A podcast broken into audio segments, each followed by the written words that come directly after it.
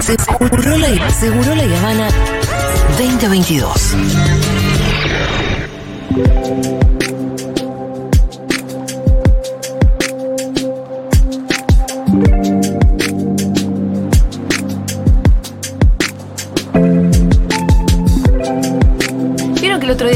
Premio en Amnistía Internacional. Uy, qué bueno. No, Por el no es para feminismo, nada, ¿no? no es para grande, por el feminismo. en realidad tiene, tenía que ver eh, en concreto con, con la lucha por el derecho al aborto. Eh, así que bueno, ahí había muchas que todavía estaban con sus pañuelos verdes. Y me crucé con otro pañuelo, un pañuelo rojo. Ah, Eh, y el pañuelo me lo dio Luján Arcidiácono.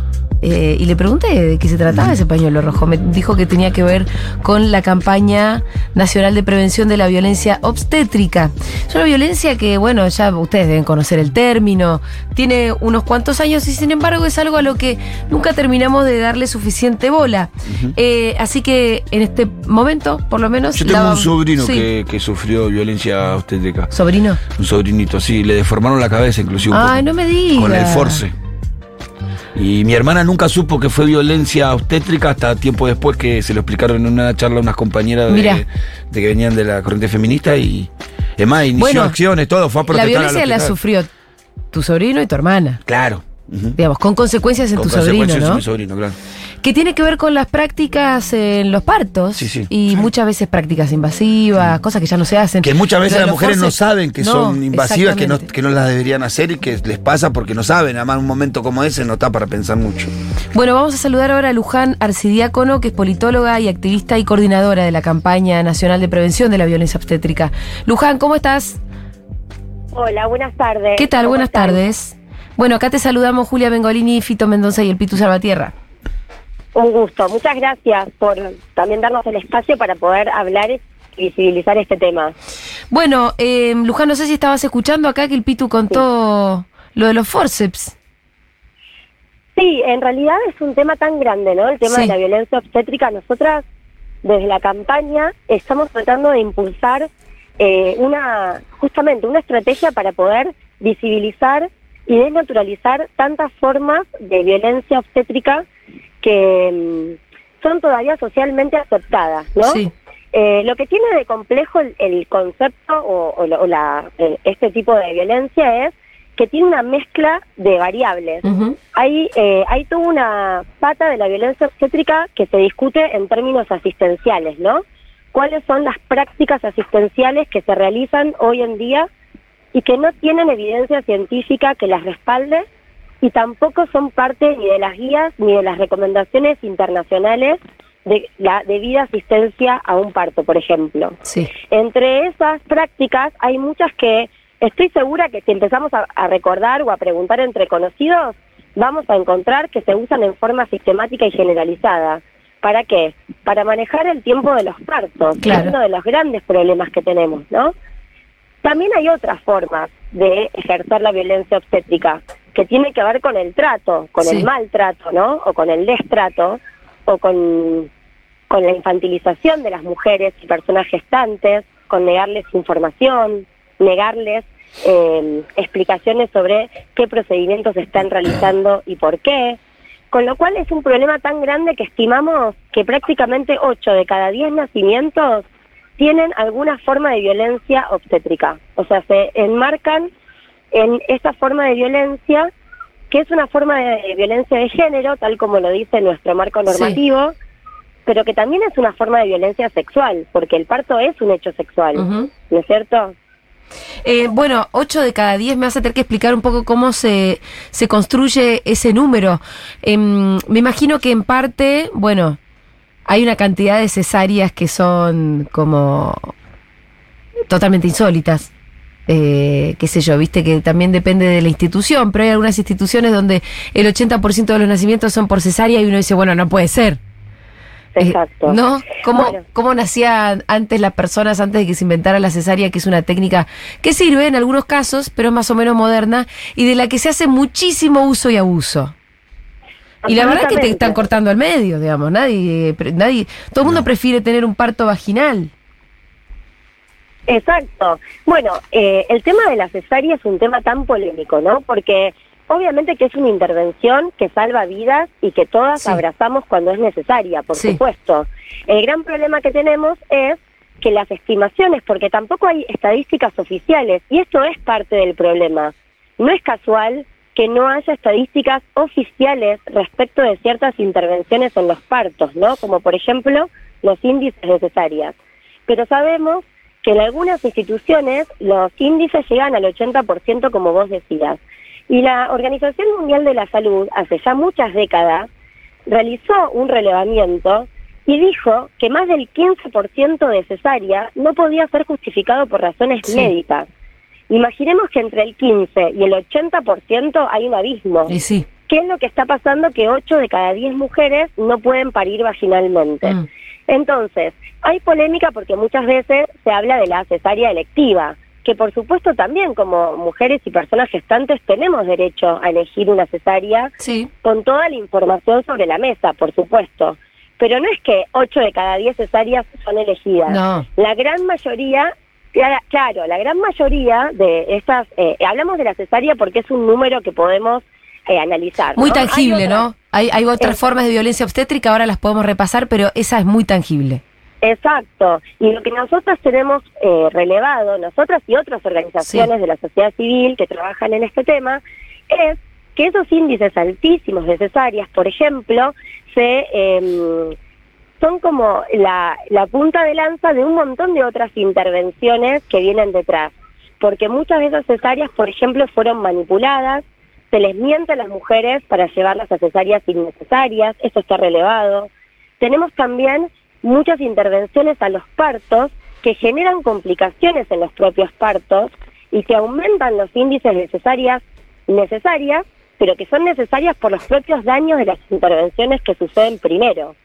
Esto tiene que ver Claro. con los tiempos de los partos, Claro.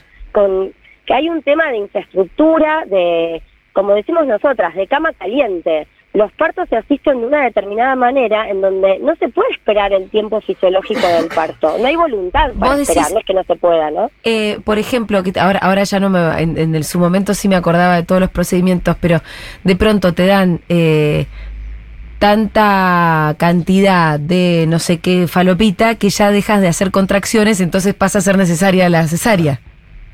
Exacto. Generalmente hay algo que se llama cascada de intervenciones. Sí. que son intervenciones de rutina que se realizan no para resolver una cuestión de salud, sino para apurar el tiempo de los partos, que no tiene evidencia científica, de hecho muchas están eh, desrecomendadas hace muchos años, que tiene que ver con, por ejemplo, una mujer entra a una institución en trabajo de parto Sí. en donde todo está bien, se le pone un suero con oxitocina sintética. Eso. Esa, esa medicación genera contracciones más intensas y más dolorosas y muchas veces genera pérdida de bienestar fetal también, porque sobreexige a la mamá y sobreexige al bebé. Esa eh, medicación se suele suministrar sin informar a las mujeres que se lo están dando. Le dicen, mami, te pongo un suerito. Estas frases se Sí. escuchan todos los días en las instituciones. Sí. Mami, te pongo un suerito, en realidad están poniendo una medicación que acelera los tiempos del parto Claro. y que genera otras complicaciones. Entonces, como genera otras complicaciones, después se hacen necesarias otras intervenciones para resolver las complicaciones que se generaron en primer lugar. Esto es lo que se llama cascada de intervenciones y que no es algo que suceda ocasionalmente, es algo sistemático. Esto yo quisiera subrayarlo claro. una y otra vez. Eso es lo que importa, de entender. Exacto, porque no depende. El problema de la violencia obstétrica no es una cuestión de voluntades individuales. No es que hay un médico o una médica que un día ejerció mal o realizó estas prácticas ocasionalmente. Son prácticas que están instaladas. Sí. En este momento, mientras nosotros estamos hablando, hay una mamá y hay un bebé, por lo menos uno, que está siendo vulnerado en sus derechos fundamentales, porque la violencia obstétrica es una vulneración a los derechos humanos. Eso dice Naciones Unidas. En el año 2019 publicó un informe, eh, increpó a los estados a tomar medidas activas al respecto, porque se vulnera el derecho a la vida, a la salud, a la intimidad y de luego a la justicia, porque cuando las mujeres denuncian tampoco encuentran respuestas. Luján, esta inclinación por la por la cesárea eh, tiene que ver con fines de lucro de las instituciones que reciben más dinero en caso de eh, un parto por cesárea que, eh, que, que parto vaginal. En, te- en realidad, eh, había un mito hace unos años que, cre- que se decía que tenía que ver con los honorarios, ¿no? De los profesionales. En realidad, no- nosotras creemos que no tiene que ver tanto Más con los esto, tiempos, ¿no? con los, sino, claro, sino más bien con los tiempos. Perfecto. Un parto en términos de tiempos fisiológicos, es decir, naturales, puede tardar 15, 18, 20, 20 y pico de horas. Es una mujer que durante Sí. todas esas horas está ocupando una cama y es un personal que tiene que estar acompañando a esa situación. En cambio, en esa misma cantidad de horas, ¿cuántas cesáreas se pueden realizar? ¿no?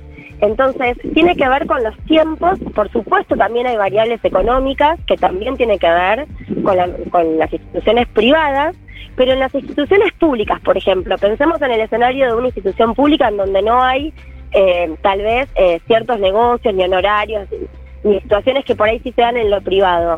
También tiene que ver con los tiempos y con la falta de interés y con el desprecio que hay por las mujeres y los procesos sexuales y reproductivos. Porque en general todas las formas de violencia de género cuelgan de estereotipos que están construidos socialmente, ¿no?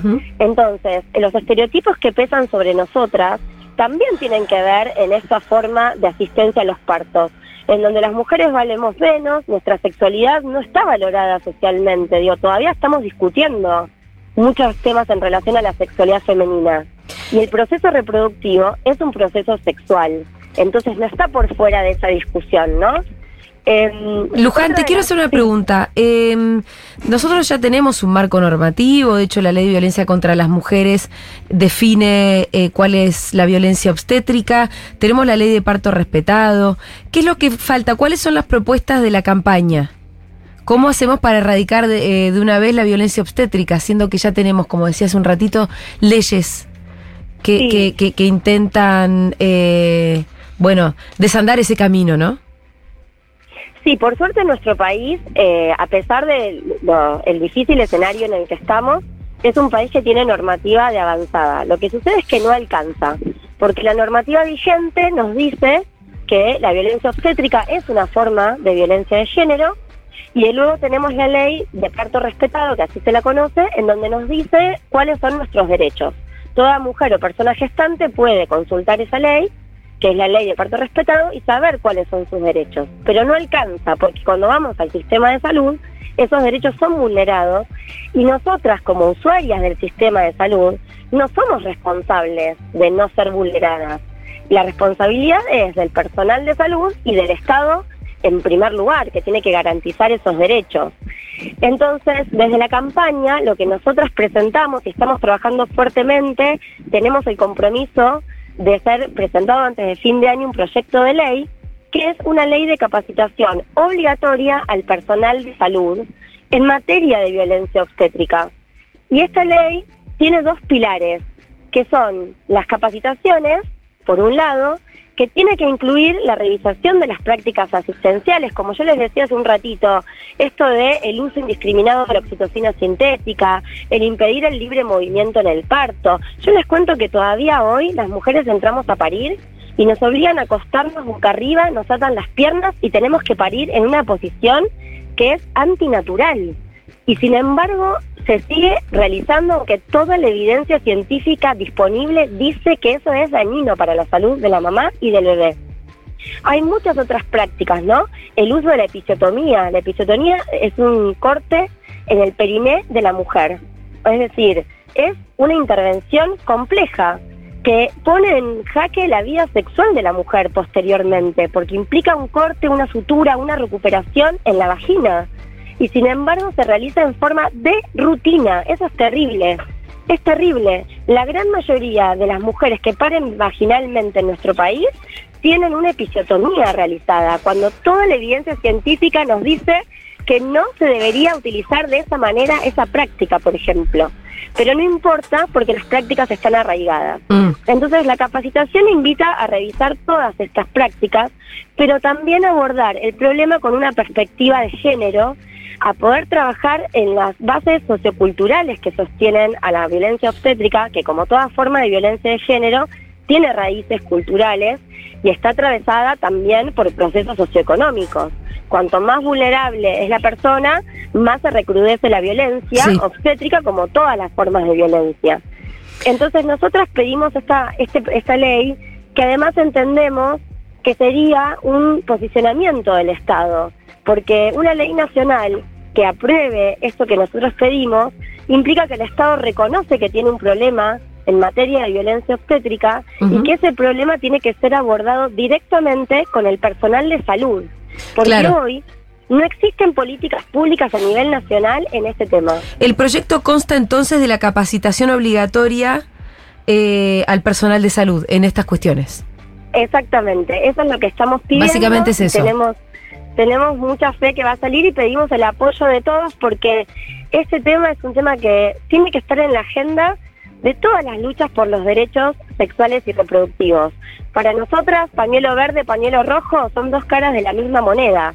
Si peleamos por el derecho a decidir sobre nuestros cuerpos, también tiene que ser en el escenario de los nacimientos. Excelente, eh, Luján, te agradecemos un montón. Entonces ya saben, eh, si alguien quiere colaborar, aportar, informarse, ¿dónde tienen que ir a buscar? Bueno, pueden seguirnos a través de nuestras redes sociales, arroba mi parto punto mi decisión. Bien. Y también invitamos a todos a firmar la petición a través de la plataforma change.org barra basta de violencia obstétrica. Muy bien, Luján, te agradecemos muchísimo la comunicación. Muchísimas gracias a ustedes. Era Luján Arcidiácono, es politóloga y activista y coordinadora de la campaña nacional de prevención de la violencia obstétrica.